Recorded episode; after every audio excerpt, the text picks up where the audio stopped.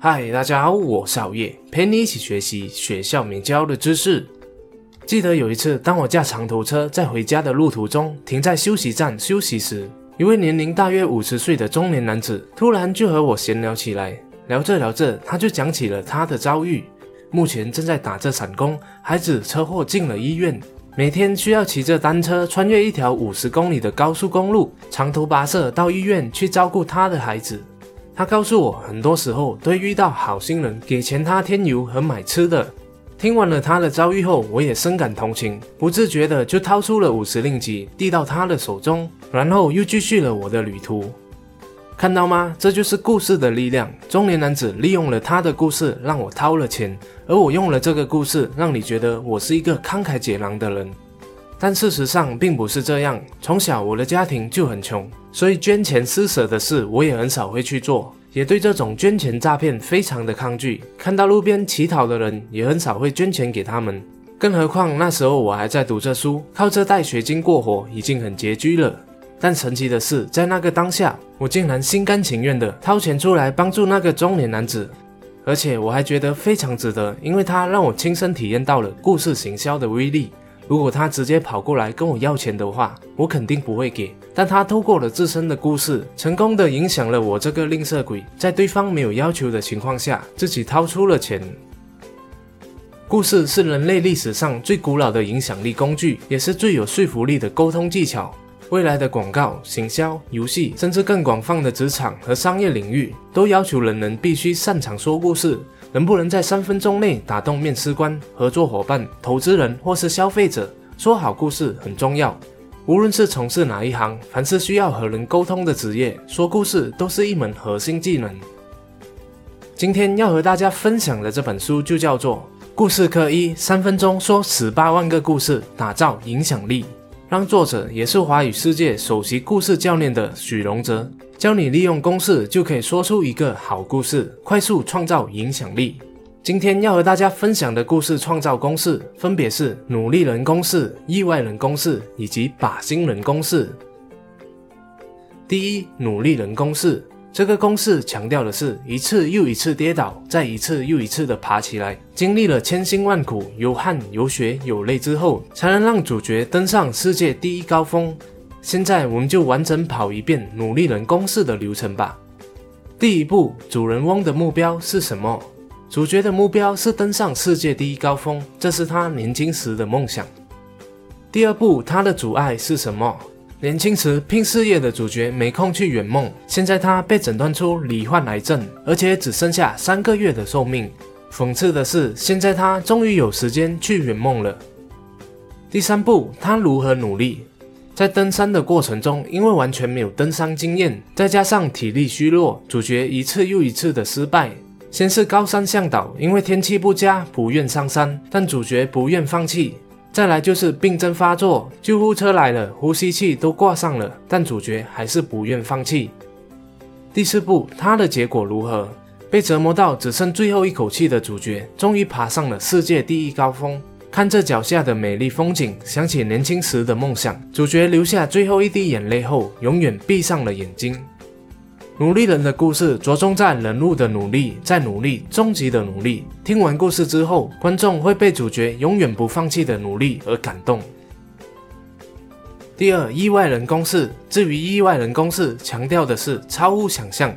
例如，主人翁在即将攻顶的前一刻，一不小心就掉进了山谷。随后，故事大转弯，主角发现了一件比登上世界第一高峰更重要的事，因而展开了一段不可思议的人生旅程。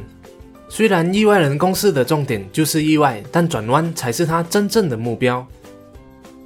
第一步，主人翁的目标是什么？主角的目标是登上世界第一高峰，因为他要在山顶上插旗，向政治联姻的富豪千金求婚。第二步，原本的结果发生了什么意外？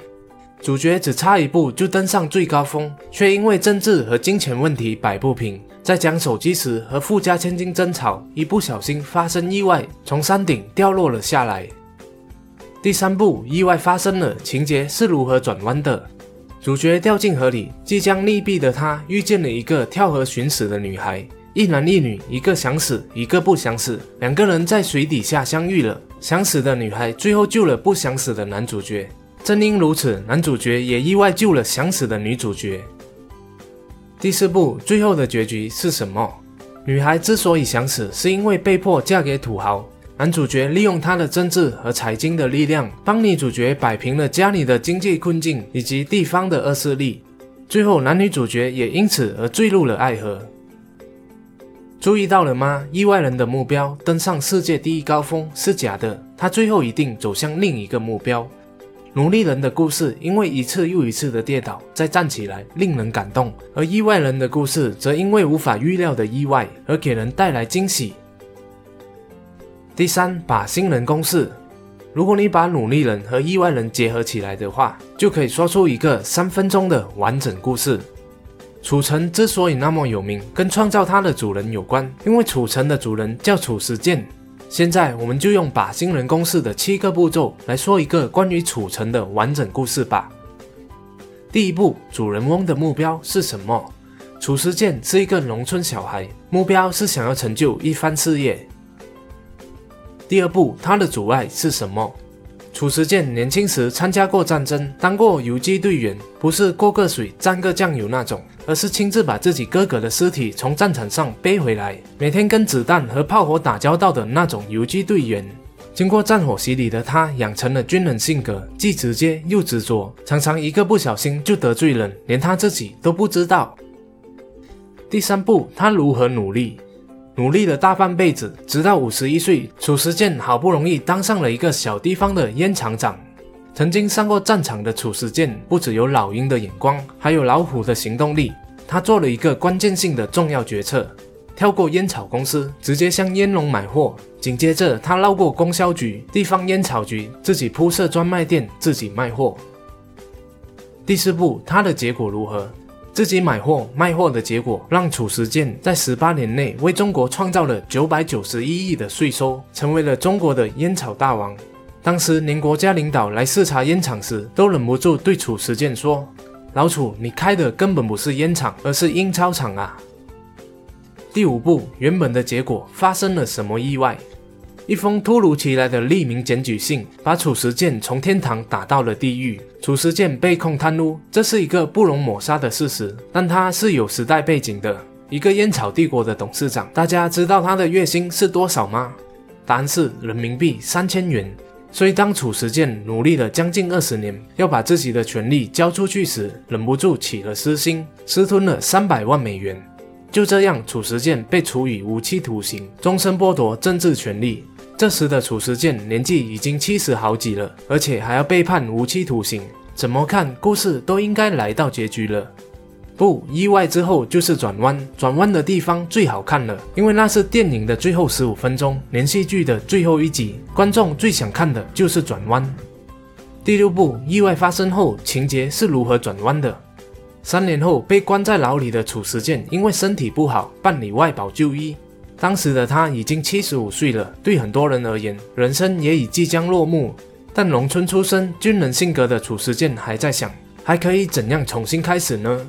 最后，他决定回到云南老家，承包两千四百亩的荒山，开始种起了橙子。第七步，最后的结局是什么？十年后的他，现在叫橙子大王，他种的橙子叫褚橙，每年创造数千万的营收。人们抢着吃他种的橙子，倒不是因为多好吃、多美味，而是它多么的神奇、多么的励志。现在很多学生参加大考时都要来一颗褚橙，因为那代表着不管在多么恶劣的环境下，我们每个人都有翻身的机会。吃着褚橙，心里头想着褚时健，味道就不一样了。吃着吃着就忍不住流下眼泪，眼泪流着流着就会生出勇气来，流着泪勇敢地面对人生的困境。橙子这种水果有那么神奇的功效吗？当然没有。这种神奇的功效来自于故事，而这就是故事的魅力。好了，这是今天和大家分享的创造精彩故事的三种公式，我们来回顾一下。第一，努力人公式，历经千辛万苦，努力达阵，用一分钟就能说出感动故事。第二，意外人公式，在转弯处出乎预料，用一分钟就能呈现惊喜故事。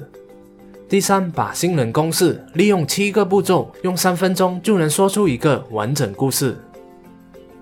故事课是好业看过一本最容易明白的说故事教学，从基本套路开始，一步步打通关节，教你从好看的故事中学会如何说出好故事来收服人心，创造独特吸引力。